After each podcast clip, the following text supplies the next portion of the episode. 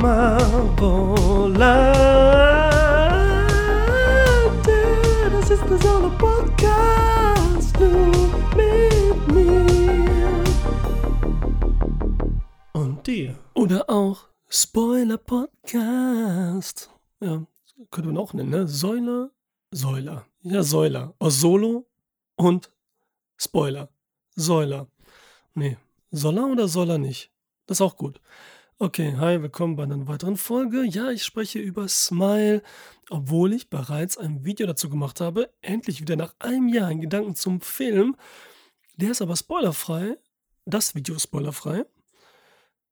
Und deswegen, weil ich ihn so gut fand, wollte ich da nochmal mit Spoilern und ein bisschen länger hier im Solo-Podcast drüber sprechen. Also hat mir gefallen, habt ihr kapiert, ne? Und wer jetzt nicht das Video gesehen hat, guckt euch das, das Gedanken zum Film an. Dann geht keine fünf Minuten. Da ist auch Inhalt drin und Grundinfos und alles und so und checkt ihr erstmal alles, bevor ihr weiterhört hier. Also empfehle ich, sag's mal so, ich empfehle es. Dann ist es egal.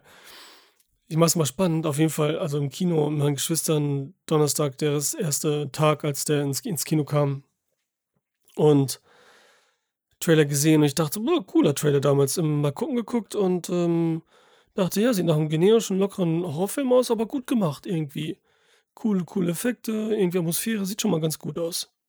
Lief auf dem Fantasy Filmfest und jetzt schon im Kino. Ich kann mir vorstellen, okay, dass dann viele vielleicht nicht während des Fantasy Filmfests da reingegangen ist. Oder unbedingt deswegen. Weil er nicht, äh, boah, Alter, ich habe mich gerade so erschrocken. Alter, habe ich mich erschrocken, ey. Zum Glück bin ich schon irgendwie mittendrin in dem Film.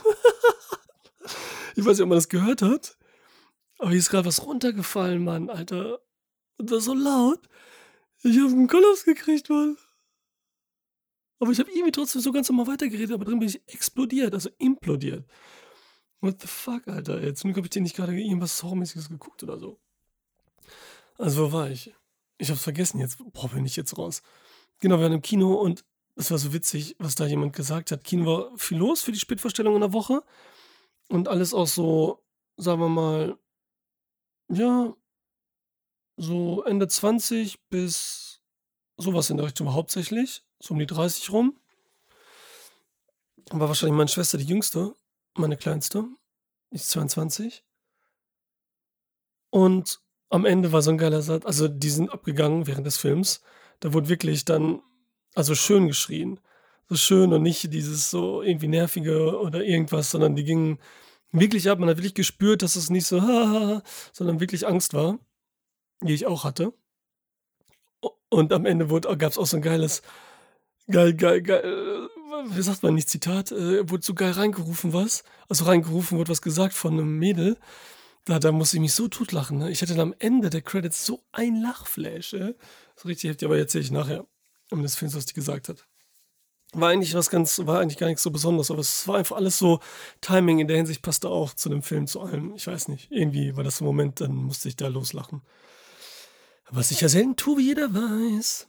Mm, der Link ist hier unten drin dann natürlich zu dem, zu dem mal gucken. Noch Quatsch, ist auch Quatsch, den mache ich nicht rein. Ach doch, falls man das als Podcast hört. Doch, doch. Dann kann man direkt zum Video, stimmt, weil bei YouTube wäre doof wenn man da dann natürlich, dann ist ja klar, dass der Kanal, da muss ja nur ein Klick weiter quasi. Oder zwei in dem Fall. Ähm, ich habe, das ist ein Erstlingswerk von äh, unserem Typen, unserem Mega-Regisseur hier. Also, sage ich jetzt aber Mega-Regisseur, weil der mit diesem Film echt ein geiles. Ach, jetzt weiß ich wieder, wo ich war. Fantasy Filmfest. Da war ich. Dass ich mir vorstellen kann, dass deswegen dann viele dann erstmal nicht reingegangen sind oder deswegen aus Fantasy Fest weit gefahren sind so, oder irgendwas gemacht haben, außer sie hätten schon diese Karte, die, ähm, die Dauerkarte für Fantasy Filmfest. Egal. Also, jetzt wollen wir direkt anfangen. Ich habe keine Anekdoten, kein Quatsch, kein irgendwas, keine Laberei. Nee, nichts. Wir reden direkt über den Film. So, Parker Finn hat ihr diesen Film, Erstlingswerk, Horrorfilm, klassisch, klassisch, klassisch Erstlingswerke sind Horrorfilme. Ach, noch eins sage ich noch vorweg, alter Schwede, tut mir leid. Filmfressen haben auch ein ähm, Videoreview dazu gemacht. Ich habe die noch nicht gesehen, weil ich erst noch diesen Solo-Podcast voll machen wollte und keine anderen Gedanken. Ich meine, man kriegt so ein bisschen hier diese ganzen Titel hat man mitbekommen im Internet und das waren immer so Catch-Dinger, so entweder haben es gehasst oder geliebt, aber man weiß auch nicht, ob das immer stimmt oder ob man da dann reinklicken soll. Deswegen, ich habe es jetzt natürlich nicht gemacht. Ich finde es auch gut, zum Glück habe ich den auch sofort geguckt, dass ich nicht das vorher alles nochmal gesehen habe, dass der wirklich gut ist und so. Weil ich so dann mega überrascht wurde. Ne? Also geht ins Kino, wenn er nicht drin war, auf jeden Fall. Ähm, und die Filmfressen haben halt ein besonderes Intro. Das habe ich halt gesehen, das Intro. Das ist echt mega. Also coole Idee und so und äh, wieder mega kreativ. Also reinziehen. Auf YouTube Filmfressen, ähm, Smile. Parker Finn. Parker Finn hat nur zwei, also das heißt nur, aber zwei Kurzfilme vorher gemacht, jeweils zehn Minuten circa. Einmal 2020, Laura Hasn't Slept. Das ist halt die Vorlage für diesen Film. Darauf basiert mehr oder weniger der Film, auf dieser Idee. Und die Darstellerin, die Hauptdarstellerin in diesem 10 Minuten, da ist halt, sitzt ähm, äh, Caitlin Stacy, die auch am Anfang des Films Smile zu sehen ist, sitzt auf der ähm, Couch beim Therapeuten. Spielt nur da, 10 Minuten lang. Wirklich gut. Wirklich gut. Solltet aber erst den Film Smile gucken, wie ich finde, und dann den Kurzfilm. Ja, finde ich schon. Bitte guckt erst Smile. Auch wenn er jetzt leicht verfügbar ist. Ich mache die Links von dem Kurzfilm, mache ich hier nämlich drunter. Bei Podcast-Session und bei YouTube. Dann könnt ihr da direkt rein und zu suchen zu blablabla. Und davor, 2019, hat er äh, seinen anderen Kurzfilm gemacht, The Hide Behind. Der ist noch ein bisschen einfacher, aber sieht auch toll aus und ist wirklich gut gemacht. Also er hat eine, eine coole Linie, er macht jetzt nichts übertrieben Außergewöhnliches anderes oder so. Aber das, was er macht, macht er gut. Und er findet halt gut, was auch Smile macht. Denn er zitiert auch viele Filme. Ähm, der Hide Behind spielt im Wald. Ein Typ, der geht wandern, ist verletzt und äh, kommt nicht, hat sich so ein bisschen verlaufen. Ja. Auch gut. Bei YouTube zu sehen natürlich. Link ist unten. Smile. Inhalt und so weiter habe ich alles wiedergegeben. In dem Video, was ihr jetzt gesehen haben solltet. Hm. Eigentlich solltet ihr auch den Film schon gesehen haben. Wäre sinnig jetzt mit Spoiler. Aber ich kann es auch verstehen, wenn Leute einfach nicht gucken wollen und dann zuhören. Vielleicht sind auch manche zu gruselig und das reicht denen, wenn sie dann, dass sie einfach so nebenbei laufen lassen und hören. Sosie Bacon, die Tochter von Kevin Bacon. Nicht viel gemacht und ähm, eher so Sachen hier, Tote Mädchen lügen nicht, die Serie, die bei Netflix so abging. Ich fand die erste Staffel auch gut, damals wirklich. Ich habe die zweite gar nicht mehr geguckt, glaube ich. Aber für mich war das abgeschlossen und fand die auch gut. Da war die irgendeine, ich kann mich auch nicht mehr erinnern. Die war so ein bisschen üppiger, Sosie Bacon. Die ist 30 und sieht jetzt hier ganz anders aus. So übertrieben dünn. Was jetzt auch zur Rolle passt, mehr oder weniger, sage ich jetzt mal. Äh, und sieht halt so ein bisschen älter aus dadurch. Ne? Die sieht nicht aus wie 30 Jahre. Die sieht so ein bisschen erwachsenere Frau aus. Die arbeitet ja in diesem Krankenhaus für psychische Fälle, so diese, so eine Ambulanz quasi für psychische Fälle, die dann schnell angewiesen werden. Ähm, was hier halt geil ist, sie will los, also sie ist überarbeitet, sehen wir schon, und soll, soll gehen. Hat einen Fall, einen Typen, der auch die ganze Zeit, das finde ich halt gut. Wir sehen als erstes Mal, wie sie mit dem Typen, nein, nein, warte. Doch, doch, dann machen wir so. Mit einem Typen spricht, den man auch aus dem Trailer kennt, mit dem Bart. Und der sagt die ganze Zeit für sich so, wir werden alle sterben. Äh, mein, du wirst sterben, ich werde sterben, meine Oma wird sterben, Dings wird sterben. Und sagt das die ganze Zeit sich. Die ganze Zeit. Er macht sich so bewusst. Und das ist dann, macht das irgendwie real. Und so kann ihn zum Beispiel das Monster nichts anhaben, finde ich. So vom Gedanken her. Weil genau das muss ja passieren. Er macht sich das bewusst, spricht es aus. Macht es öffentlich und so, ne? Und dafür ist er natürlich für die meisten so ein Verrückt und so. Da komme ich später nochmal, was ich so denke, wenn ich es schaffe, ähm, vom Gehirn her, ähm, drauf zu. Sie soll dann gehen von unseren äh, Kumar, der spielt ja nämlich mit. Hauptsächlich Komiker in den meisten, meisten Fällen jedenfalls.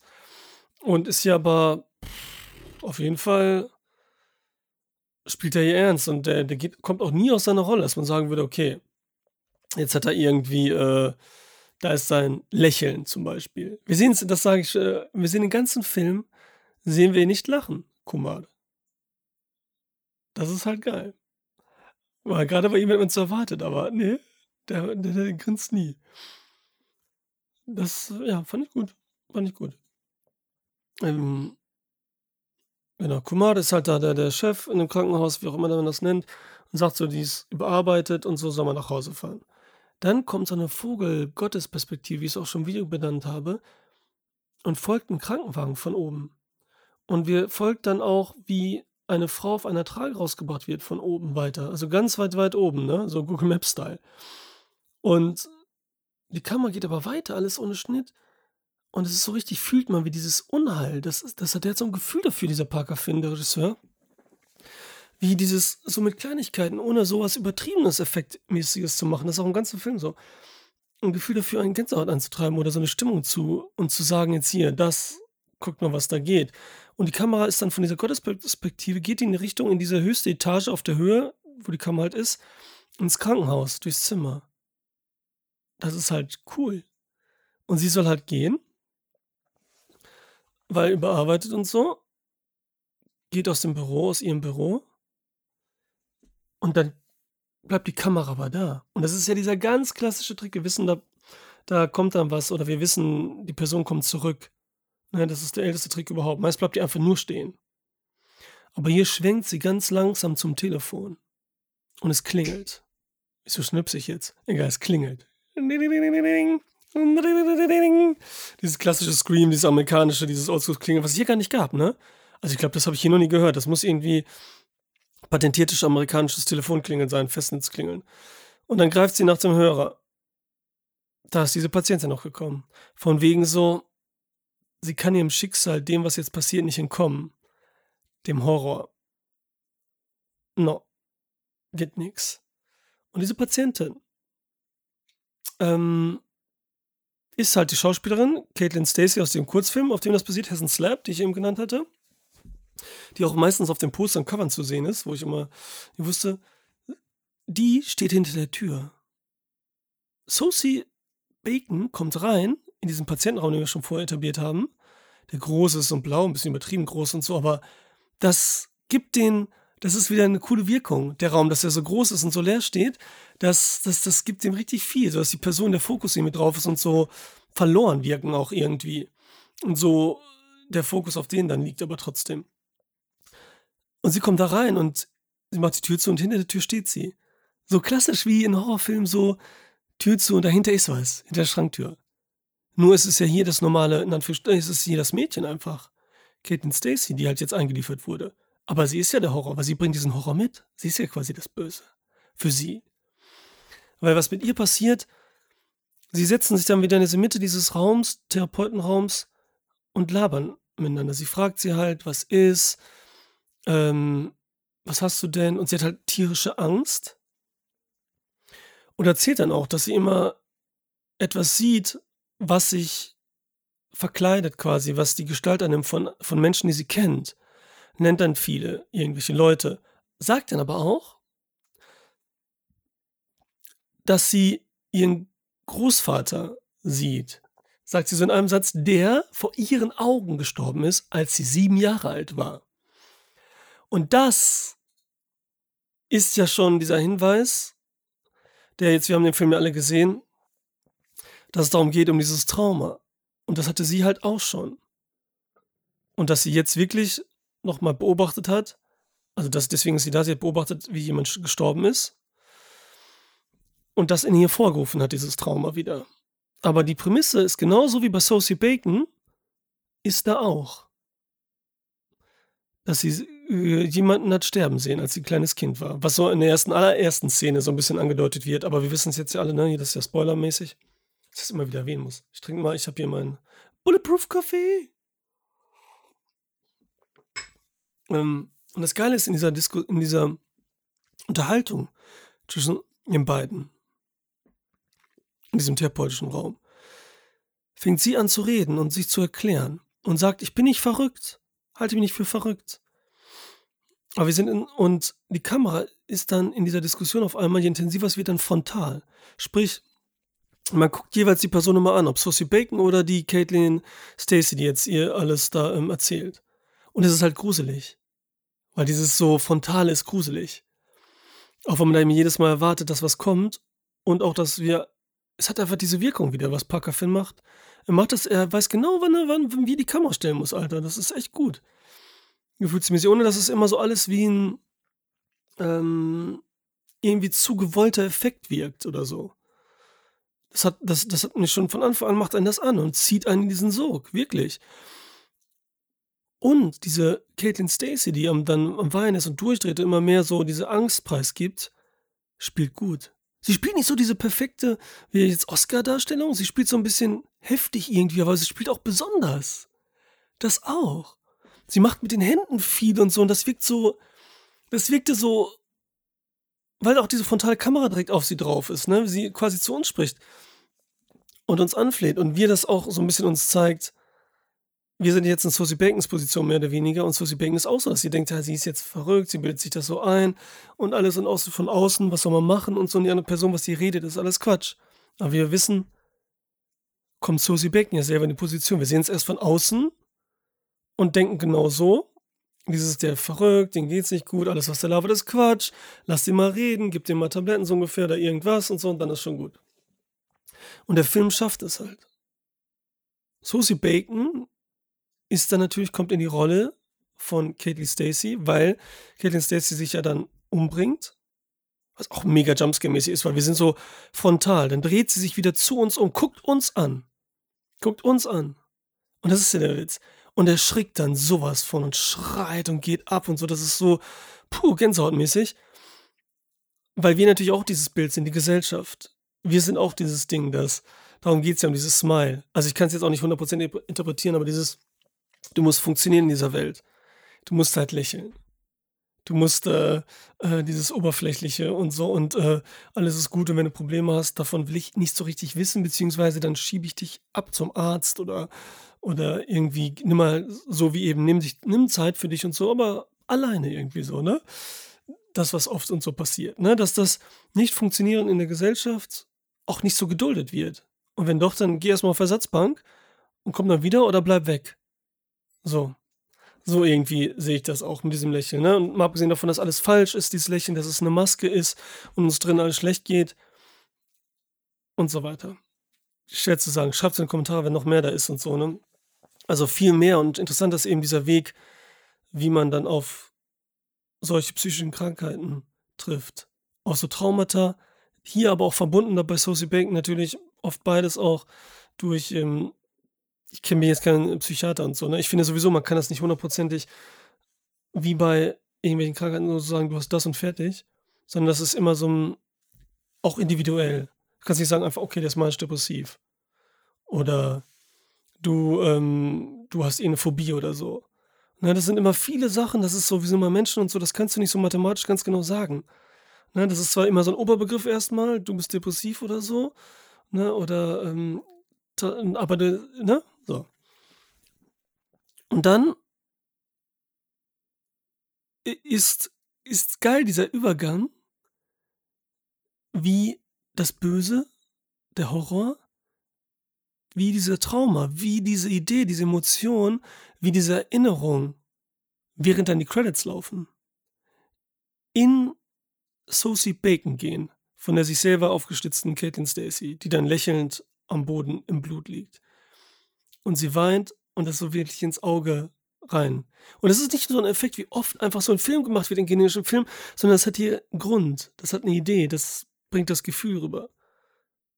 Und dass es in ihr dieses Innere wieder nach außen holt. Und wir von dem Äußeren jetzt als Beobachter auch in ihr drin sind.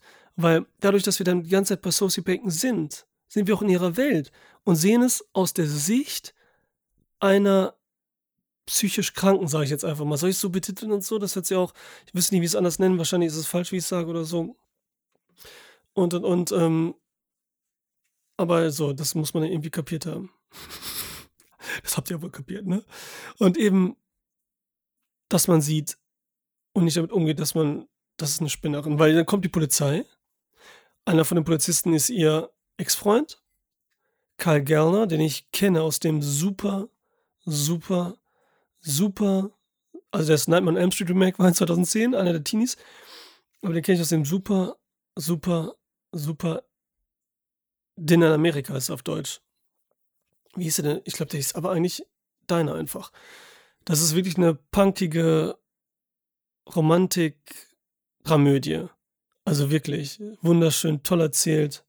Richtig toller Film. Von 2020 habe ich auf dem Fantasy Filmfest ähm, gesehen. Den, den könnt ihr euch gerne angucken. Und da spielt er auch richtig gut. Richtig gut. Und dieses Sympathische, was er in, dieser, in diesem Film hat, hat er hier auch. Irgendwie.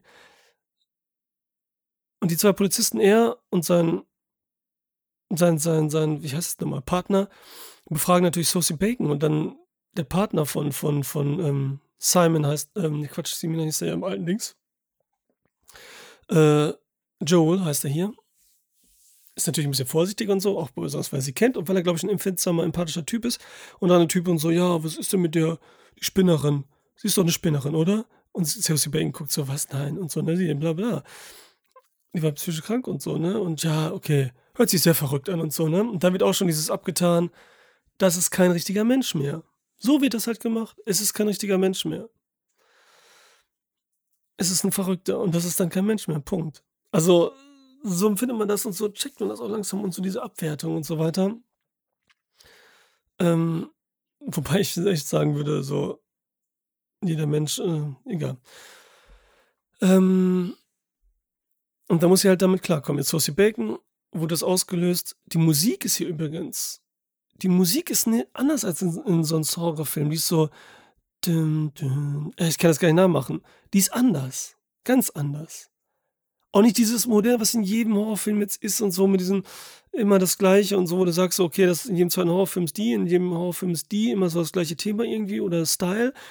Oder, ne, okay, Geige übertrieben, jetzt immer dieses Ding und so. Hier haben wir wenig eingesetzte Musik und die, die hat so was bisschen Spielerisches auch irgendwie. Also gefällt mir total, total gut. Äh, achte mal drauf, wenn ihr den nochmal seht oder so. Ich hole mir den sowas von auf irgendwas. Hm. Auf irgendwas ist gut, ne? Auf, äh, auf, auf Kassette hole ich mir den. Auf das Videokassette. Hm. Und zu Hause sehen wir auch, die hat ohne Ende, Susie. Schönes Haus, alles sieht gut aus. Und dann fängt schon so klassische Szene auch duschen. Aber irgendwie fühlt sich das alles nicht so, wenn ich die meisten Horrorfilme sehe, ne, dann denke ich immer so, okay, jetzt kommt die Duschszene, die Figur ist mit sich alleine, entweder passiert auch noch ein Horror oder nicht, äh, oh, wollen wir ein bisschen am Psycho andenken, keine Ahnung. Aber hier ist man schon voll bei Susie Becken dabei. Und man ist wirklich, man ist nicht außen. Jedenfalls vielleicht, wenn man es noch nicht ist, aber man ist schon beim Übergang und so, ne? Früher oder später ist man das bei ihr. Dann holt sie sich Wein aus dem Kühlschrank. Und dann sehen wir das auch wieder, die Tür verdeckt wieder, was dahinter ist. Und immer so einen kleinen Schluck Wein nur übrigens. Auch dieses klassische für süchtige Kranke, für irgendwelche Probleme, die man hat. Man haut sich immer so einen kleinen Schluck rein. Ist ja nur ein Schluck, ein kleiner. Aber ungefähr alle fünf Minuten macht man nochmal einen kleinen Schluck rein. Und dann nochmal einen kleinen Schluck. Und macht sich somit da was vor. Ich kenne das, keine Sorge, Leute. Ich kenne das äh, schon alleine bei äh, Gästen im Restaurant. Dieses klassische, ja, ich nehme nur äh, ein halbes Glas. Und dann so, und dann nochmal ein halbes Glas und dann nochmal ein halbes Glas und dann sind es 20 halbe Gläser, nur damit man sich selber vormacht, ja, ich habe ja nur ein halbes und ein bisschen getrunken und so, weißt du. Und ich meine jetzt nicht nur Weißwein oder so, wo man denken könnte, okay, dann brauchst du mega eiskalt. Äh, nee, nee, das ist schon, äh, egal was, auch Rotwein und so, ne? Das ist so dieses klassische, egal, und man kann den Wein auch bei uns aus Karfen kriegen, ja. Wo man sich dann selber immer nur, wenn man sagt, so vom Feeling her, je weniger im Glas, umso schöner ist es und so, das kenne ich auch. Und kann ich auch verstehen. Ich hasse auch volle Gläser, das ist richtig gruselig. Zu volle Gläser. Oh, halt die breche ich jetzt? Weil, ähm, irgendwie stillos. Das ist so, als würdest du zwei, als würdest du Wein trinken und dann zwei Schlücke hintereinander nehmen. Jetzt übertrieben gesagt, als würdest du es exen, so. Man nimmt immer nur einen Schluck. Lässt den Gaumen alles be äh, benetzen und du hast den Geschmack erstmal. okay, was Zeit, wir reden wir das nächste Mal. Äh, und das macht sie, aber das Geile ist jetzt, Sie macht diese Kühlschranktür zu. Und wir kennen aus Horrorfilmen, kennen wir, hier wird keine Spannung aufgebaut. Auch nicht mit Musik, Musik oder so. Also jetzt nicht so, dass, dass da jetzt so ein Jumpscare kommen könnte mit Tür zu. Nein, aber sie macht diese Kühlschranktür zu und dahinter ist nichts. Aber wir bleiben da mit dem Bild, stehen mit der Kamera. Und sie lehnt sich an den Kühlschrank und trinkt. Denn was wir jetzt hier sehen, ist nämlich schon da. Sie ist nämlich das Monster. Also, klar ist sie nicht das Monster, aber der Schrecken ist in ihr. Der ist da. Und von dem kann sie sich nicht trennen. Das ist mit ihr verbunden, weil es aus ihrem Inneren ist. Das ist genial, würde ich sagen.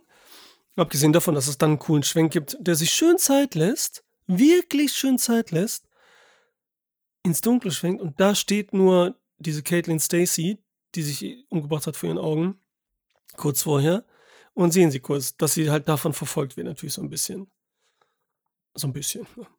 Dass das der Grund dafür ist. Ne? Wir müssen ja auch so ein bisschen Horror haben und so. Ne? Dann kommt ihr Mann rein. Der perfekte Ehemann, obwohl sie ja nur verlobt sind. Und davon erschreckt sie sich. Nicht von dem, was sie da vielleicht im Schatten gesehen hat, sondern von ihrem Mann. Und wieso, denke ich jetzt, so wo ich den ganzen Film gesehen habe, insgesamt und so, wo man das so mehr checkt, weil natürlich er der Horror auch ist. Das Gruselige, wovor Angst da ist. Vor den anderen Menschen, vor dem, was von einem gedacht wird, vor dem, dass die einen nicht mehr richtig wahrnehmen können, einen nicht helfen und so. Und sie sagt ja auch irgendwann, beziehungsweise man sieht auch, wieso sie so einen perfekten Mann hat, weil das natürlich das Einfachste ist. Alles perfekt, ohne Probleme, einen, den sie nicht wirklich liebt, weil dann kann ihr auch nichts passieren, wo nicht viel Gefühle drin sind sondern so Standard alles. Standard, nicht aufregend, in keiner Hinsicht. Sicher. Das ist halt das Ding. Aber wer, du funktionierst selber nicht mehr. Und das wird dir dann gezeigt. Schon erst recht in dieser möchte gern perfekten Welt, in der sie aber auch quasi, sie hat es ja selber auch so, außer dass sie halt natürlich anderen hilft, die dieses Problem haben als Ärztin. Puh, also, dann sehen wir, äh, gut, ihr Mann ist so perfekt, ist nett und so, man denkt so auch alles gut und so, wenigstens hat sie jemanden, der auf sie aufpasst. So, das denkt man auch im ersten. Ähm, es gibt ja höchstens dann, also was noch, was ich noch meinte, mit Musik eben, es gibt so den Bass. Es gibt so einen, so einen brummenden Bass und der ist auch wirklich gut. So ein verstörender Bass irgendwie, so, so als wäre der so falsch gepolt. Kann man einen Bass umpolen? Falsch polen? Und dann ist sie irgendwann, ist ja bei ihrer Schwester, trifft sie und ihre Schwester wiegt so richtig heftig. Tussen, Barbie, ich bin Paris Hilton, äh, Desperate Housewives in oberflächlich Dingshaften und so. Äh, trinken ja schon Wein und so. Und wir erfahren, dass die halt beide, dass die Schwestern, also ihre Schwester, habe ich das gesagt, und ihr noch das Haus ihrer Mutter haben und das abreißen lassen wollen wegen des Verkaufen. Aber Susie Bacon will sich damit gar nicht beschäftigen. Die Schwester schon.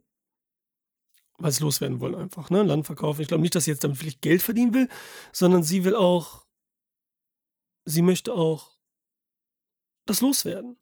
Und darum geht es auch. Ich meine, ich, ich, ich erzähle den schon jetzt so peu à peu den Film, aber springe trotzdem, weil wir sehen ja dann, dass Susie Bacon sich insgesamt, was auch falsch ist, das verdrängt mit ihrer Mutter. Der Tod. Dass sie an Depressionen litt und Selbstmord begangen hat, Suizid. Was ja kein Suizid war, was wir ja am Ende erfahren. Jedenfalls kein, kein also ne, man kann jetzt ja sagen, ne, das ist wieder die Sache mit das Ausschließen von Hilfe und so weiter, ne? Aber darauf können wir noch mal hinterher eingehen, hoffentlich. Dass ich das wieder nicht vergesse. Und deswegen geht es gefühlt und wo wir sehen, das ist an der Oberfläche der Tuse, Schwester besser. Weil ich glaube, sie geht damit direkter um irgendwie. So interpretationsmäßig. Aber da um sie geht es ja nicht wirklich und so. Und Saucy Bacon, das haben wir erfahren, will davon nichts wissen, Haus, alles egal. Hat sie überhaupt einen Namen da in dem, in dem Film? Ey, warte mal.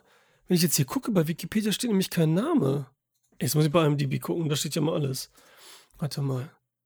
Weil ich ja echt immer die Namen habe, damit ich das so, ähm, ja, wisst ihr, ich bin Namen super, besonders wenn ich dann irgendwie live oder irgendwo so on, on the air bin.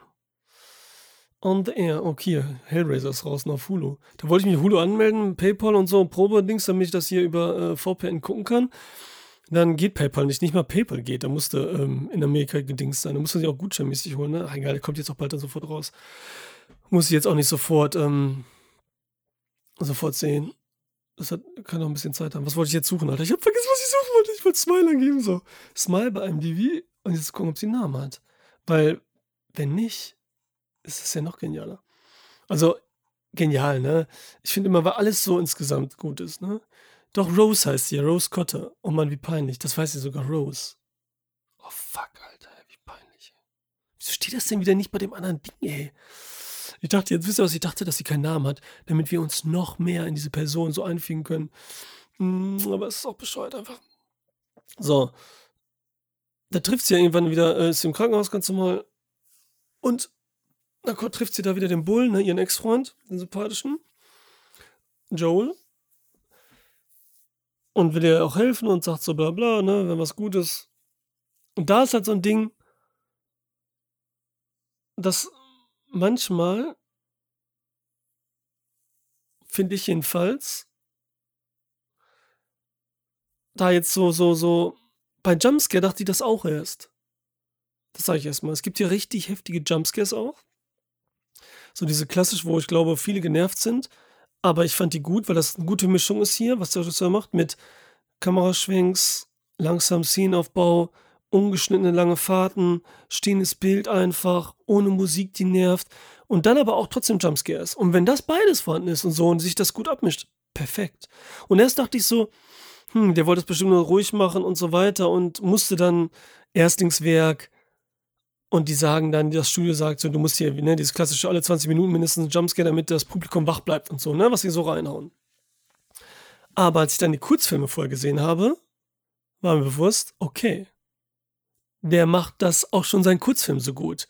Die Mischung aus Langsamkeit und Jumpscare-Keit. Jumpscare-Keit. Aber worauf ich jetzt hinaus wollte, ist, weil dann ist diese Krankenschwester da, die ähm, in der Rezeption arbeitet.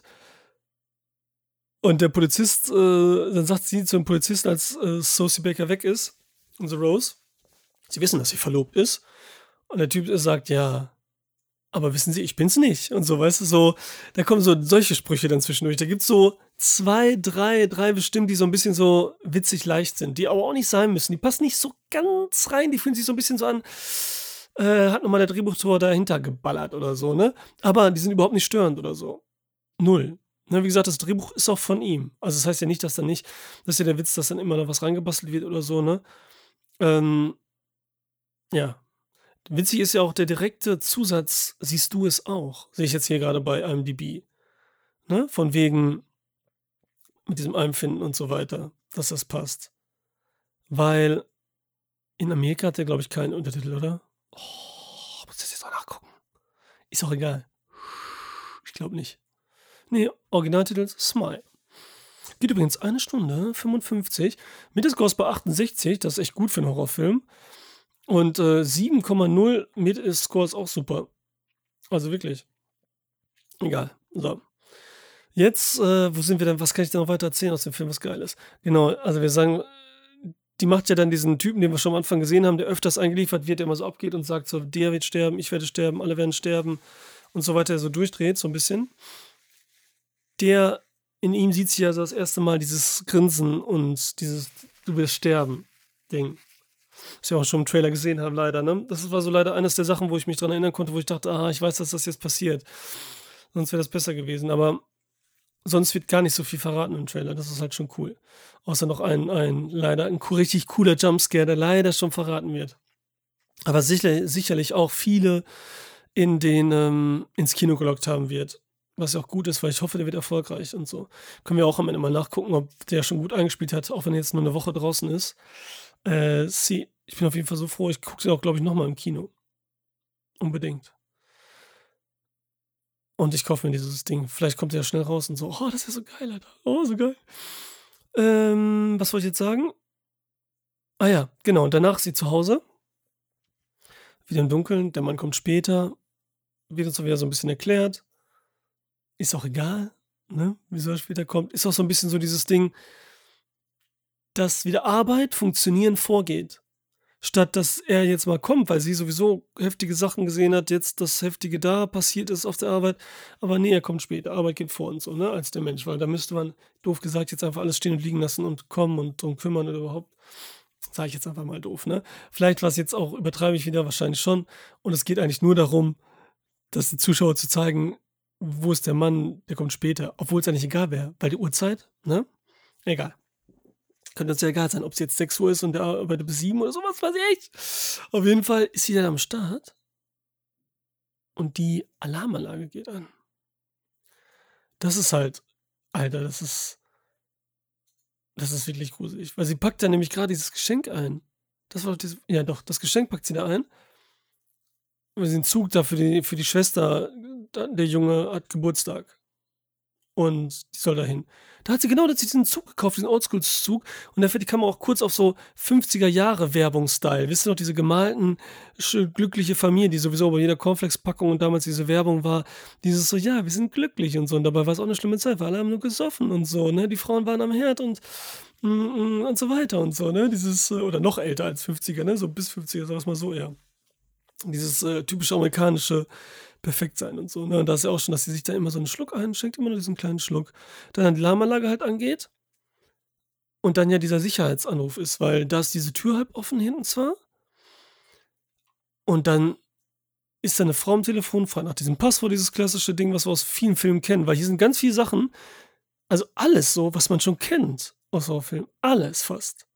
Nur halt, wie gesagt, das ist alles aus diesem Film The Ring kommt da dieses so, dass sie, wenn sie fragt am, äh, Ende, wie lange haben die überlebt, die Leute, die das auch schon alle hatten, so was, die so diese Verkettung nicht länger als 4 Tage, so das The Ring-mäßig, ne, wie sie leben. Dann auch The Ring-mäßig, weil sie das ist natürlich auch in vielen Horrorfilmen, dieses Whodunit-mäßige, sie versucht aufzuklären, woher dieser Geist, dieser Horror kommt und so und wie sie ihn besiegen kann und so, ne?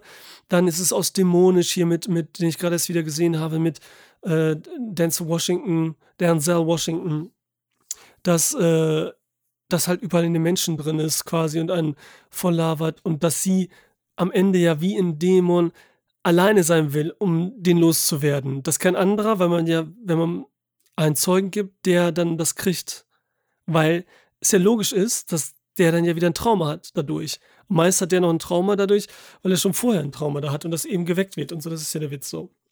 Weil wir sind jetzt in dieser Verkettung drin. Und der auch diese Hütte geht, Denzel Washington am Ende, um etwas zu besiegen. Und genauso hier auch. Das ist halt so die Dings. Und dann ist die Hütte am Ende, was da abgeht, ist halt Tanz der Teufel mäßig richtig von der Stimmung her und was da abgeht. Dann It Follows, dass das überall das Böse sein kann und so in jedem drin irgendwie. Und dann auch diese diese diese dass man eben nicht entfliehen kann. Und dann, ne, zieht hier, finde ich, Smile das noch runter durch bis zum Ende hin schafft auch 'n cooles Ende und alles, wo dann It Follows so 'n bisschen so abdriftet, so sich 'n bisschen verliert aus seiner Grundstimmung heraus, die die so die die der Film selber so toll geschaffen hat, It Follows, aber dann leider 'n bisschen ja. Ähm, und irgendwelche Filme noch. Tausend andere Filme, natürlich. Und auch diese ganz normalen Tropes, wie hier, dann ruft sie an, ruft die die die Sicherheitsdienst an und sie sagt das Passwort und dann sind sie alleine, sind sie und dann: „Ja, ja, ich bin alleine, so keiner ist da.“ Sind sie wirklich alleine und so, ne, richtig geil. Sind sie sicher? Und die Kamera ist ganz hinter ihr, nah, also wir sehen nur ihren Kopf und Hals. Vorne unscharf alles, von hinten aber in Hinterkopf. Und hören dieses Telefon wieder aus ihrer Perspektive so quasi. So als wären wir ihr drin. Und die Kamera steht die ganze Zeit und sagt das. Und es ist so so lange gefühlt. Und dann dreht sie sich ganz langsam um. Wirklich ganz langsam und ne, jeder normale Mensch kriegt Gänsehaut. Und dann klingelt das Telefon auf ihr. Und sie hat das Telefon nicht in der Hand. Dieses oh, sich was einbilden und so weiter, ne? Ich meine, kennt ihr das?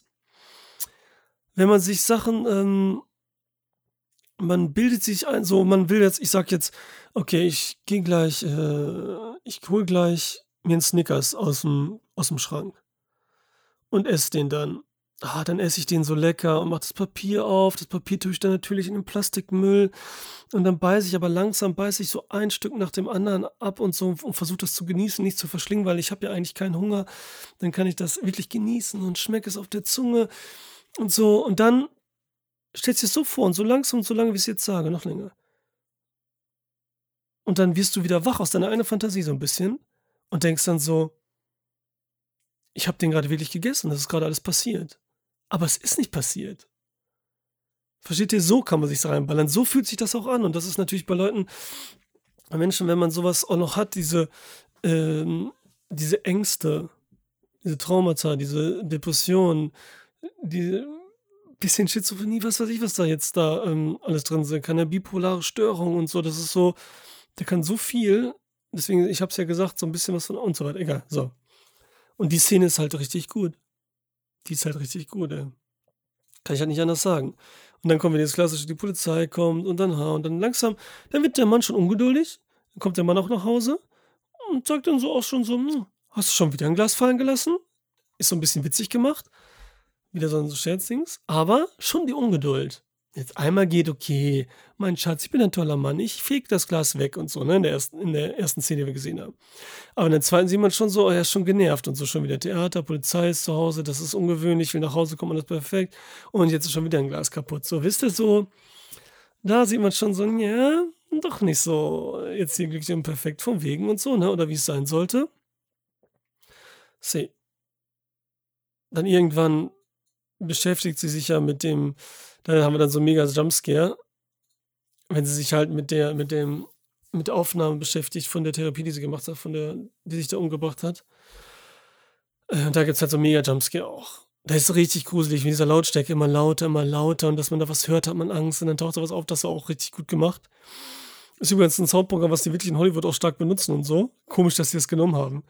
Die einfach so. Na gut, es sieht auch wirklich gut aus und visuell stark dass sie so, eine, so, ein, so, so einen Audio-Editor da genommen haben, so, äh, was Hollywood selber benutzt, was mega teuer ist, statt da so Audacity zu benutzen und so, was so frei ist, was viel sinniger wäre als da. Aber ganz ehrlich, wie gesagt, das sieht cool aus.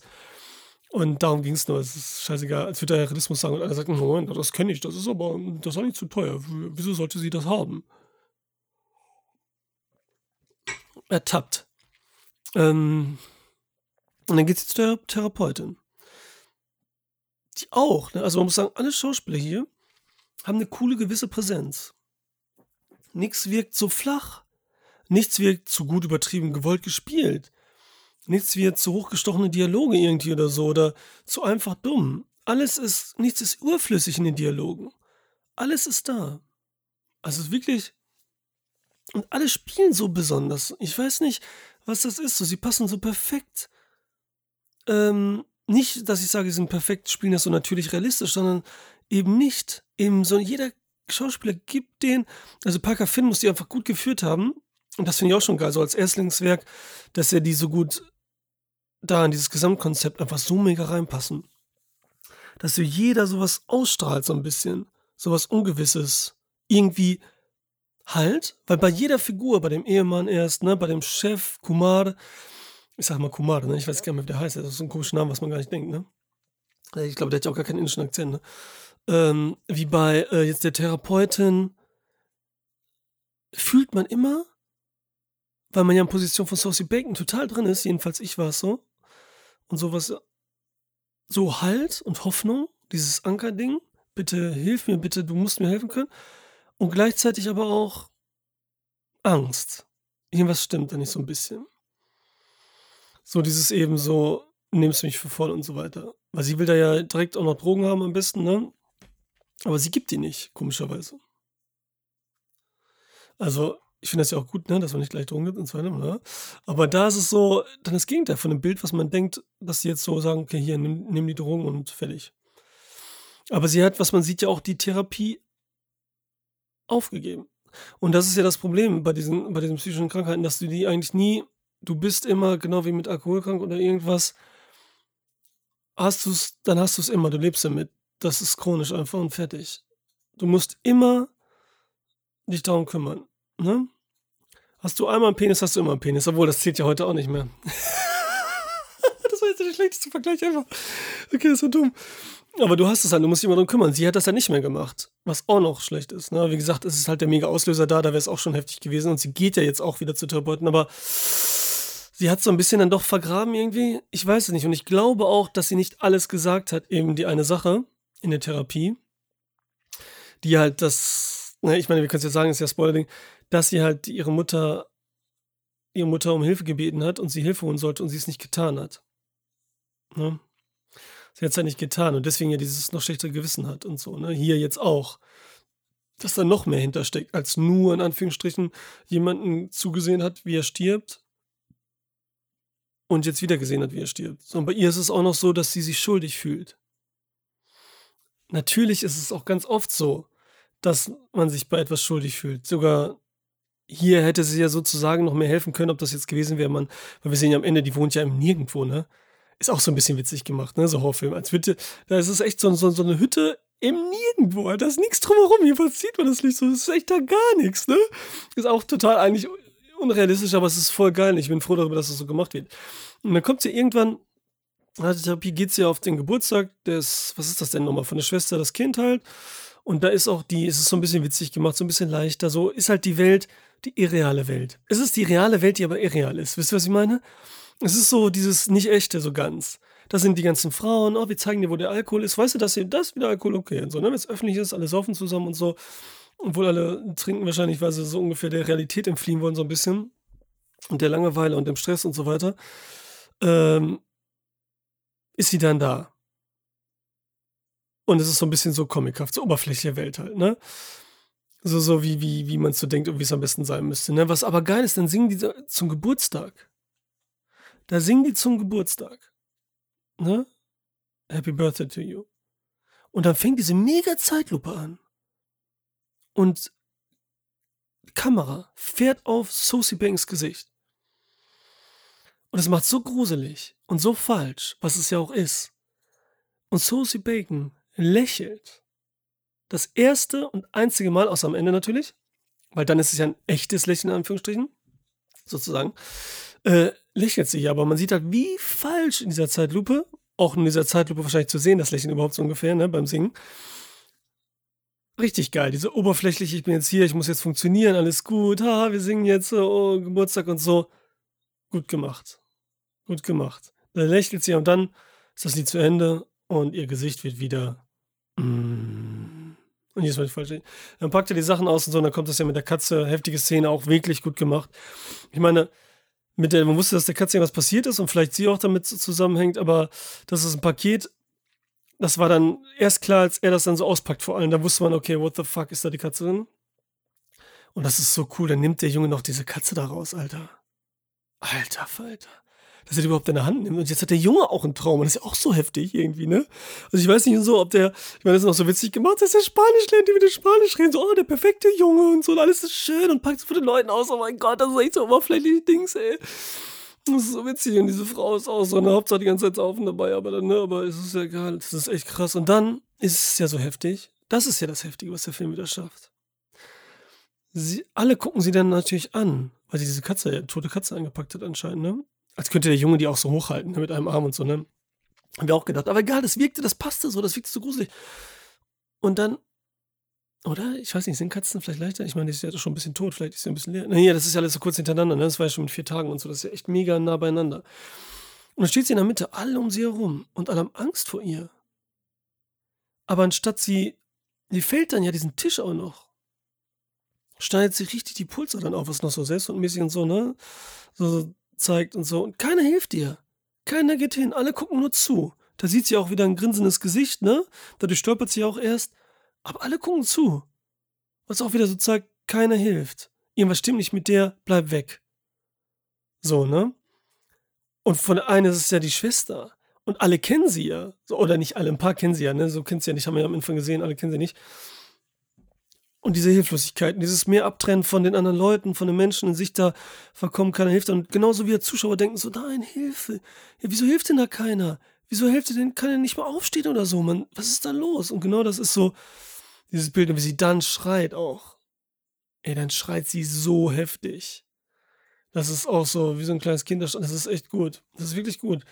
Und ist ja in diesem Krankenhaus da und wird dann behandelt und dann ist auch dieses, da dieses, äh, wie fühlen sie sich mit diesen verschiedenen Smileys, ne?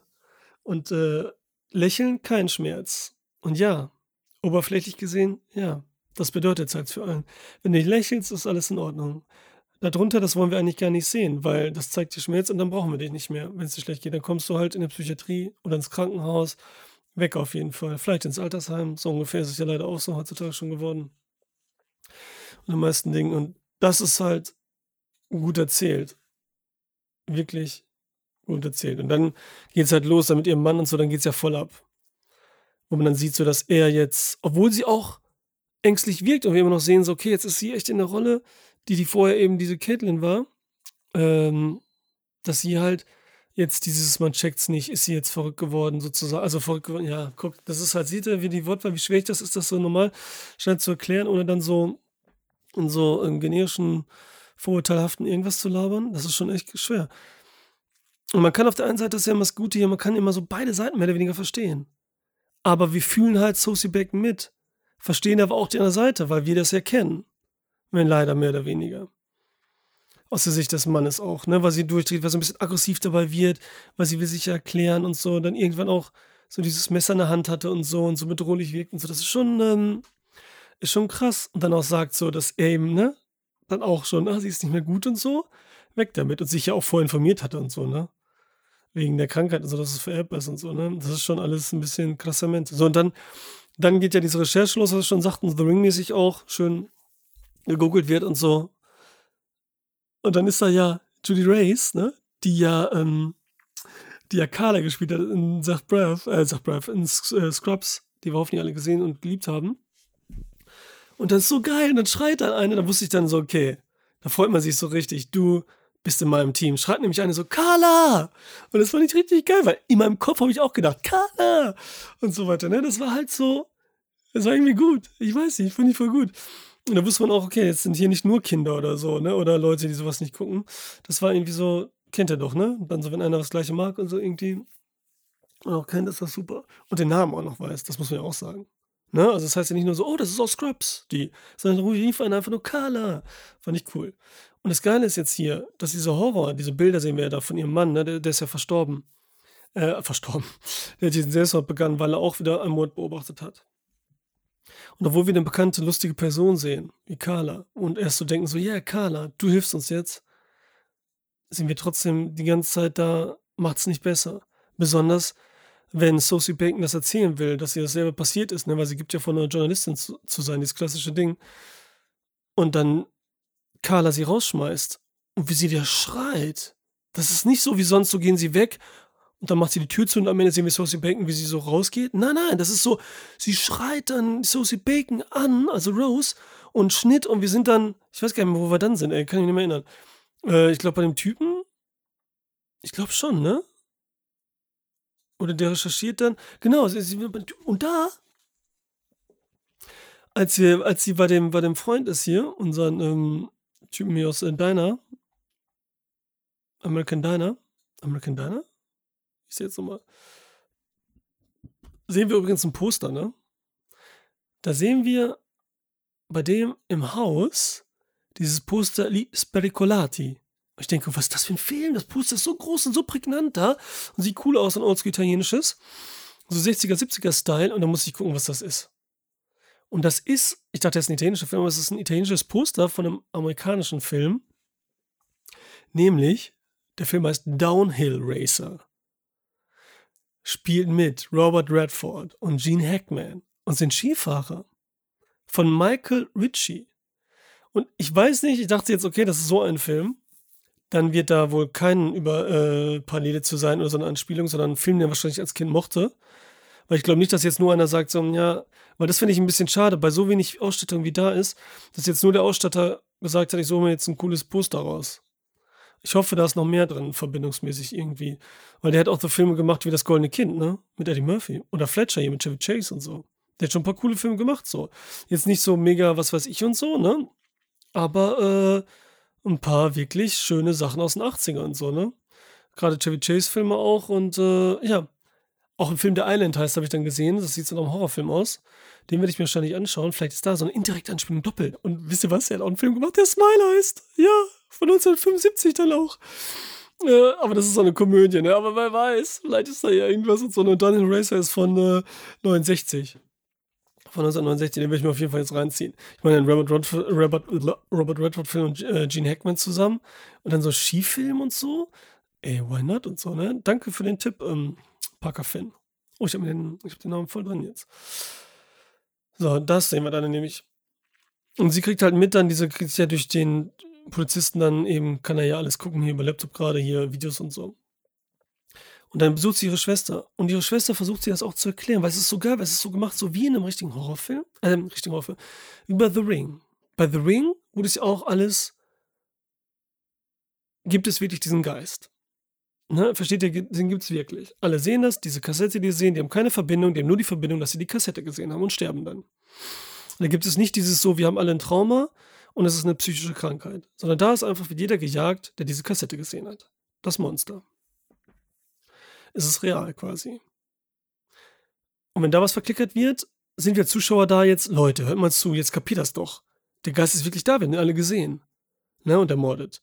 Hier ist es ja so, wir wissen, das ist so eher so in dem Kopf oder auch nicht. Wisst ihr, wir glauben auch wirklich, hoffentlich gibt es das Monster oder nicht. Und das macht der Film halt gut. Er macht halt beides. Und das behält er bis zum Ende, finde ich, dass er wirklich so tut, noch als wäre das Monster wirklich da.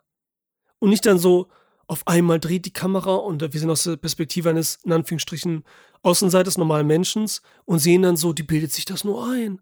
Weißt du, dass wir so ein Bild sehen, sie mit einem Monster da stehend und dann sehen wir es aus der anderen Sicht, sie mit keinem Monster da stehen. Was jetzt die meisten Filme halt gemacht haben. Viele, die jetzt so auf möchte gern, Babadook und so, dass sie alle so, oh, wir sind nur noch das Not, die Metapher für irgendwas. Und dann sehen wir am Ende, oh, der Spin war so twistmäßig, ne, auch wenn es nie so ein Twist ist, richtig sehen wir, das ist alles nur eingebildet. Ne, das will ich nicht mehr. Das ist nervig. Langsam ich wirklich Monster haben. Und hier schafft er es halt beides zu verbinden dass wir das als wirkliche Metapher sehen und dass es natürlich nur so drin ist und verbildlicht, verbildlicht wirklich diese Krankheit als Monster, lässt sie im Film aber auch so da existieren. Bis zum Ende. Mehr, ne? Klar, bei Babadook war das auch so und mehr. Und da war es aber auch schon so ein bisschen anders. Aber die anderen Filme, die es hinterher dann so gemacht haben, jetzt wie gesagt Hatching und so, und jetzt fallen mir wieder die ganzen nicht ein. Ganz viele haben es so gemacht, dann das war doof. Und da bei The Ring ist es halt so, kapierst und hier ist es halt so, sind wir aus der, klar, dass die das nicht glauben. Was sollen die glauben, wenn sie jetzt hinkommt und dann sowas erzählt, dass da ein Monster ist, was von einem zum anderen geht und so. Um das irgendwie zu erklären. Und da geht sie jetzt zu ihrer Schwester und da sieht man, dass ihre Schwester so noch am ehesten sie versteht und ihr zuhört und dass auf einmal aus dieser oberflächlichen Despot Hausweis Barbie-Tusse redet sie richtig mit ihr. Und man sieht sie im Gesicht, das ist auch wie dieses spielt sie gut und ändert es ohne zu übertreiben, so dass ihr wirklich zuhört, sieht man halt. Und das wirklich traurig ist, sondern was da los war dieses Geschwisterding, dass sie sie halt allein lassen, gelassen hat, das nicht mehr mit ansehen konnte, aber sie jetzt mehr und so, das ist sehr gut, alles sehr gut und sehr realistisch, so in dem Hinsicht, ne? Also sehr, sehr wirklich. Das ist schon krass. Und das ist auch die letzte Hoffnung. Wir haben, dass unsere Schwester sie uns versteht und alles. Dass aber selbst das dann irgendwann doch zu viel ist und dass sie halt Angst hatte, weil ihre Mutter auch so gesprochen hat. Und dass sie auch passt, weil es ja wirklich so ist aber mir trotzdem aus der Sicht ist, weil, ja, es ist so, aber trotzdem musst du mir helfen und so. Also, das ist ganz crazy. Das ist wirklich gut gemacht. Und dann kommt dieser mega Jumpscare mit diesem Kopf runter, den man leider fucking schon im Trailer gesehen hat. So schade. Ich meine, hätte ich den, man erschreckt sich ja trotzdem, aber hätte ich den damals nicht gesehen, ne? Hätte ich den damals nicht gesehen, im Trailer, Alter, boah, das wäre echt so ein Hammer gewesen. Das ist halt schade. Aber es gibt genügend anderes im Film. Es gibt genügend anderes im Film. Ähm, puh, so, Jetzt muss ich überlegen. Wie gesagt, wir sind Verrückten mit diesem genetischen, das ist ja, worauf ich mich einlasse, ja, da muss ich, ähm, jetzt muss ich überlegen. Wo bin ich denn jetzt eigentlich? Irgendwann gehen sie ja zu den Typen. Ich meine, was jetzt auch die ganze Zeit so gezeigt wird immer. Und was mich auch verrückt macht, ist, sie kaut ja immer auf den Nägeln, beziehungsweise sie kaut nicht, sie fummelt auch so an diesen Nägeln rum. So dieses typisch was Leute haben, die dann so manisch werden, Ängste haben, Stress haben, dieses Unkontrollierbare. Und das macht dann richtig kirre die ganze Zeit. Das sieht man die ganze Zeit, wie sie das macht, immer mehr und so. Also auch diese ganzen, wie sagt man nochmal, Sachen halt, die dann so passieren. Das ist schon, schon, schon gruselig. Bis sie dann irgendwann den Nagel da abreißt, was so eklig wieder ist und so, ne? Oh, boah, Alter. Das ist auch echt krass. Ähm, ja. Und dann gehen sie ja zu dem Typen, der Einzige, der in dieser Verkettung überlebt hat. Bis jetzt. Und der ist im Gefängnis, weil er jemanden ermordet hat. Und da geht es ja mit dem Polizistenfreund hin. Und der erzählt ihr dann halt, dass er jemanden, dass der einen gesehen hat, der auch rausgekommen ist, weil er jemanden umgebracht hat. Weil dann wird das Monster übertragen auf den nächsten, der das wieder beobachtet. Das ist witzig auch so, ne? Jetzt müsste man sich aber überlegen, gut, so von dem Monster-Universum klassisch The Ring und so, wo es diese Monster wirklich gibt, sage ich mal so. Ne? Also wir bauen eine Welt auf, in der wirklich so alles existiert, nur existiert und nicht noch verbunden ist mit der Psyche des Menschen quasi. Aber verstehe mich nicht falsch, in The Ring und überall stehen ja trotzdem diese Geister, mehr als noch in anderen Monsterfilmen wie jetzt Alien oder sowas zum Beispiel, stehen ja noch mehr, gerade diese japanischen Geisterfilme, für etwas, ne? Für was Besonderes. Und dass da was war. Weil diese Geister, oft haben die Geister dann selbst natürlich immer dieses Problem in, inne und die anderen sind nur empfindsam dafür, die das dann herausfinden und kriegen, wieso diese Monster überhaupt da sind. Bei einem Alien ist das halt, ne, also Alien aus äh, Ridley Scott's Alien, ist das eben egal. Es ist ein Monster oder so, ne? Klar, ist auch bei Weißer Hai und so, ist es einfach ein Monster, aber der, das steht natürlich auch wieder für was, wie bei Godzilla und so weiter. Kann, muss aber nicht. Das ist immer da natürlich. Aber hier ist es noch mehr verbunden mit der Person an sich, mit der Psyche und bla bla. Jetzt habe ich mich selber ein bisschen wieder komisch geredet. Und der Typ erklärt das dann ja. Jetzt muss man überlegen, wie ist es denn dann da, jetzt, wenn man es jetzt auf der psychischen Ebene wieder auf der realen sieht, wenn ich jetzt jemanden ermorde, wieso befreit mich das quasi von einem Selbstmord und von dieser psychischen Krankheit? Ist es jetzt so, dass das so heftig ist, dass man jemanden ermordet hat? Ach, das, das weiß ich nicht, dass das so heftig ist, dass das sozusagen das andere verdrängt und dann man anders krank ist, psychisch krank anders. Irgendwie kann das sein? Ich weiß es nicht. Ist auch egal. Ist auf jeden Fall eine coole Idee mit so, was auch bei It Follows dann, wo sie gesagt haben, wie sie versuchen, dieses Monster zu erledigen und das dann ein bisschen spielerisch wird irgendwie. Egal. Das wollen wir mal nicht so nehmen und so. Und da auch der, der Typ halt im Gefängnis spielt super. Ist wirklich gut. Also wirklich intensiv die ganze Zeit auch, ne? Da ist auch nie, ist es langweilig irgendwie, ne? Also es ist nie, irgendwann kommt die Therapeutin ja bei ihr zu Hause vorbei. Boah, das hört sich an. Manchmal, ich habe ja diese Gedankensprünge, ne? Und dann springe ich einfach so. Und ich höre ja manchmal kurz dann auch nach, aber jetzt auch gerade habe ich es gespürt. Jetzt hätte jeder Zuhörer denken können, dass ich einfach geschnitten habe. Weil ich so heftig eigentlich im Satz war, aber einen nächsten Gedanken einfach so anfange, ohne die Tonalität irgendwie, ist egal. Und dann ist ja diese Tante da, ihre Therapeutin, kommt vorbei. Und im Trailer hat man das auch gesehen, aber das habe ich zum Beispiel vergessen. Nur diesen Jumpscare ist mir in Erinnerung geblieben, weil der länger vorher nicht gesehen hatte. Das wusste ich nicht. Hinterher, als ich den Trailer nochmal gesehen habe, weil ich den geschnitten habe für mein Video, habe ich ja, ich brauche ja da Material und da habe ich ja nur, das ist ja das Heftige, ich muss das Video schneiden, habe nur den Trailer eigentlich, bei Filmen, die jetzt natürlich gerade im Kino laufen. Das ist halt immer so ein bisschen doof, ne? Da die passenden Szenen zu finden, das ist wiederholt, nicht so oft wiederholt und so. Ja. Da habe ich hinterher gedacht, oh gut, dass ich es vergessen habe, weil das war gruselig, dass sie, die Therapeutin, dann auch das Monster war und dann auf einmal auch gesprochen hat mit ihr so richtig, mit einer anderen Stimme. Und einfach so übers Sofa geht und jetzt so ein gruseliges Grinsen. Und dann auch dieser Bass entsteht beim Gehen und so. Das war so gruselig. Und dann, das ist das geilste überhaupt, Leute, dann ist sie an die Wand gedrängt von der Therapeutin als äh, ne, ihr Monster. Und das Bild ist nah an der Seite. Und ihr Kopf nähert sich der von Sophie Bacon und sie guckt weg und da kommt dieser Kopf in das Bild rein, also nah an ihr Gesicht und sabbert so richtig heftig. Und what the fuck ist es? Alien 3 von fucking David Fincher. Allein deswegen muss man schon Fincher für den dritten Teil danken. Für dieses Bild, wo Ripley auf der Krankenstation ist, sitzend an der Wand gedrängt und das Alien so nah, so intim, wie noch in keiner Szene ist. Und das Alien so nah an ihr schnuppert und sabbert. Mega Bild. Und das ist hier auch 100% Hommage. Ist auch egal, wenn auch nicht. Aber jeder muss daran denken, weil ihr könnt sagen, muss kein Hommage sein, aber dadurch, dass sie so mega sabbert, finde ich schon. Alleine, weil sie ja die Hand auch noch im Mund zuhält irgendwie. Und so wie so ein Facehugger wirkt. Ne? Aber egal, komm. Das wollen wir nicht übertreiben mit so einem Quatsch. Wir wollen nicht übertreiben. Äh, und dann kommt halt, ja, dann sehen wir halt, das ist auch nicht echt und so. Und ähm, checken halt, die nächste Szene ist eigentlich, wo sie dann, genau, sie will dann ja versuchen, wirklich jemanden umzubringen, weil sie Angst hat. Jemanden zu killen mit dem schönen Tamahagane-Messer ist es, glaube ich. Schön japanisches. Geht dann ja ins Krankenhaus und bringt dann diesen Typen um den Smiley-Typen, der als erstes angelächelt hat. Den Verrückten, der immer da ist. Und dann sticht sie so oft auf ihn ein und so. Und dann merkt das ist so heftig, die Szene ist so gut so spannend und so krass, dass sie wirklich macht. Und dann ist es so lange.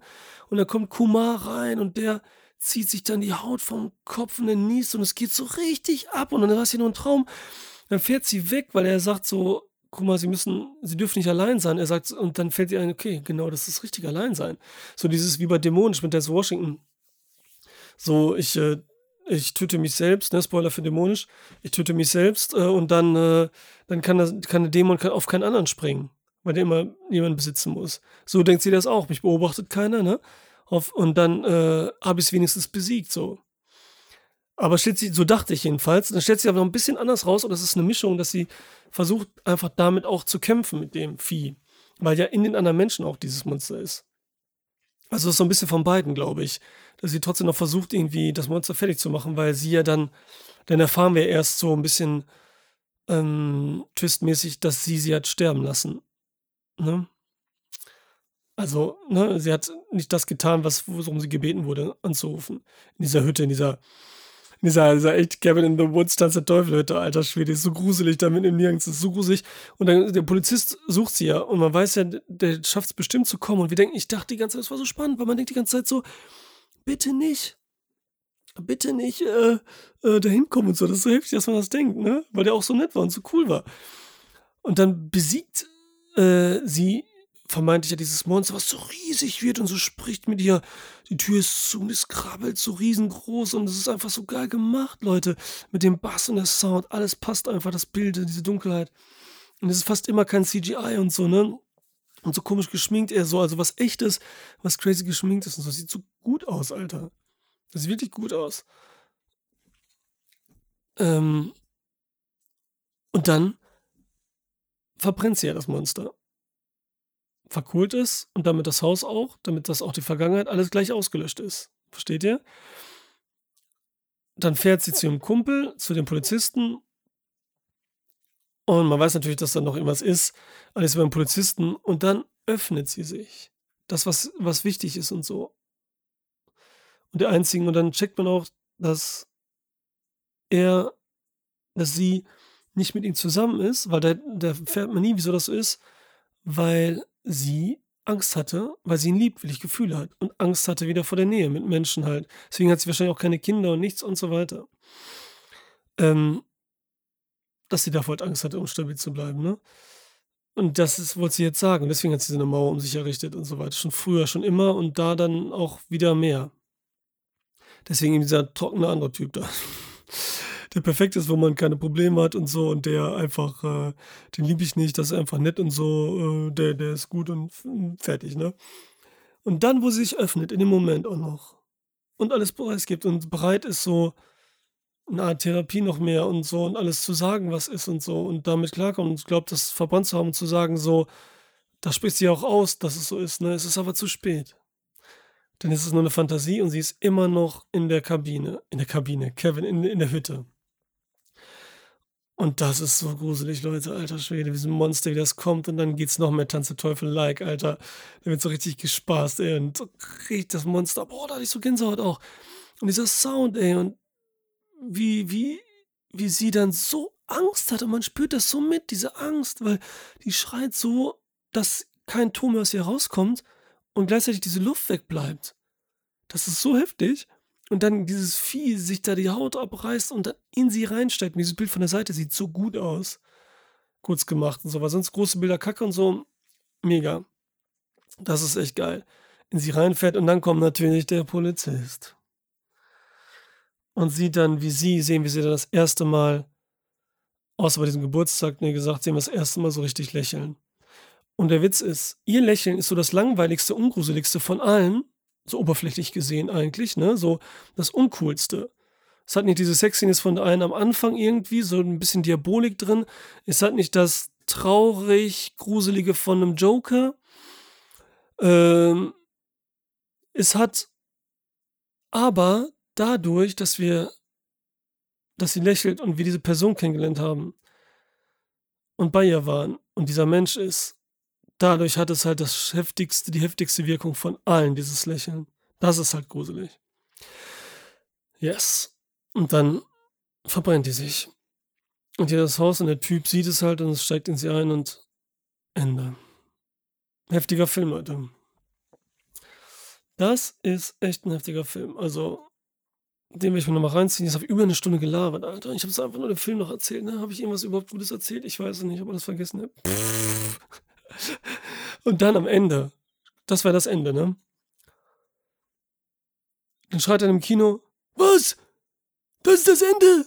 Wenn das das Ende ist, dann will ich mein Geld zurück. Alter, so hat er es gesagt, ne? Das war so eine Frau, die war so gut.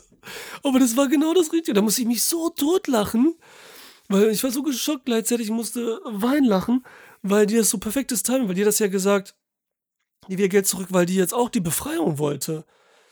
Die wollte nicht, ähm, dass sie stirbt, dass alles so ungut endet und so, ne? Und genau das habe ich auch verstanden, was sie sagt und so, und Alter, nein, das kann nicht das Ende sein. Und das fand ich halt so gut und das war einfach, einfach mega und so. Deswegen, es war ein mega Kinoerlebnis, Alter. Mega. Hat mir wirklich richtig gut gefallen. Richtig gut gemacht. Echt super. Also der, das ist, glaube ich, echt der Horrorfilm des Jahres mit. Jetzt mal sehen, so, so als wirklich guter Grusel-Horrorfilm. Ich habe da wirklich Angst gehabt, wirklich. Das ist ja dieses Ding, ne? Klar, wenn wir jetzt so einen tollen Horror-arthausigen Film haben, der noch schlauer ist, noch intelligenter, noch bessere Bilder, noch besseres Schauspiel und was weiß ich, ein bisschen Mythologie drin hat und spielt auf äh, die Odyssee, was weiß ich nicht, keine Ahnung. Ne? Wissen wir Bescheid. Aber das ist einfach ein gut gemachter Horrorfilm mit ein bisschen mehr. Der wirklich auch uns fast in einem Gewand eines so Horrorstandardfilms so ein bisschen, also jetzt wieder nicht um das Negativ zu sagen, uns hat ein, hat uns in den Körper oder in die Position einer Person, die sowas erlebt hat und so hat einfühlen lassen und alles genau verständlich gemacht und hat auf mehreren Ebenen einfach funktioniert. Und dann, wenn jetzt ein, ich übertreibe jetzt mal ein 14-Jähriger, ne, der ist ab 16 oder so, ne, und das ist auch heftig, ne, ich sage jetzt mal, dann sagen wir ein 16-Jähriger, der jetzt echt überhaupt keine Sorgen hat. Wisst ihr, also null, Alter, gehen wir das Kino und so, und danach gehen wir in die Disco und so, und den guckt. Hat der einfach seinen Spaß, Grusel und alles, könnte ein bisschen gelangweilt sein, vielleicht ein bisschen in der Mitte oder so aber denkt so geil, what the fuck und gerade am Ende so. Ne? Jeder andere, der so ein bisschen auch das mehr versteht oder sich dann einfühlen kann und das alles, der ist natürlich dann noch auf vielen mehr Ebenen auch noch. Das ist ja das Geile. Winter reingesogen und berührt. Also, deswegen, also das war letztes Jahr, was letztes Jahr? Oder was vorletztes Jahr? Malignant, beste letztes Jahr, dieses Jahr Smile, kann ich schon mal so sagen und so. Von denen, die mich, die mir einfach gut sind. Also Spaß machen ist jetzt ein bisschen fies hier zu sagen, ne, bei sowas. Ja, schon krass, aber ihr wisst schon, er macht trotzdem irgendwie gerade am Ende, dass es da echt pff, explodiert. Weil die letzte halbe Stunde, dann geht's dann ab, dann geht's immer schneller, bam, bam, bam, bam, bam und so. Also, Sophie Bacon hat das hier auch super gemacht, wirklich. Richtig gut, ey. Also, ich bin gespannt, was Parker Finn ist, ein neuer. Ich hoffe, der macht noch viel mehr, ey. Alter Falter. Glückwunsch dazu. Hatten wir Hereditary auch so als Erstlingswerk damals, ne? Und ich finde den jetzt schon fast besser, ehrlich gesagt. Oh mein Gott, ich weiß, es kriege wahrscheinlich von jedem Schläger, aber insgesamt finde ich den hier besser. Ich glaube schon, ja. Weil das bei Hereditary spüre ich so ein bisschen wieder, so ein bisschen sehr, zu sehr das künstlerisch Gewollte. Was ich jetzt, äh, ne? Und mir gefällt das hier ein bisschen besser. Ich bin ein einfacher Typ irgendwie, ich weiß es nicht. Aber es sind beides mega viel. Also gut. Dankeschön, ne? Wie gesagt, auf YouTube hier alles mit Bilder abonnieren, machen, tun, sagen, guckt euch das Video, wenn ihr es noch nicht gesehen habt und so, wenn es nur vier Minuten geht und auch nicht so viel ist. Und ähm, ich sage danke fürs Zuhören ähm, und zieht euch alles rein und abonniert und liked und so bitte. Kommentiert gerne. Ich habe den auch auf YouTube, den Podcast, und kommentiert da, wie ihr den fandet oder was ihr auch von der Rezension hier fandet, was ihr schlecht fandet, was ihr gut fandet und so, ne? Finde ich also nicht nur wegen, wegen jetzt hier, wegen, dass da natürlich so ein bisschen, wie heißt es nochmal, Traffic und so zustande kommt, ne, was auch ja auch immer gut ist, aber ganz ehrlich, da müsste so viel kommen, sondern ich freue mich einfach über jeden Kommentar. Und damit bin ich raus. Ich sage.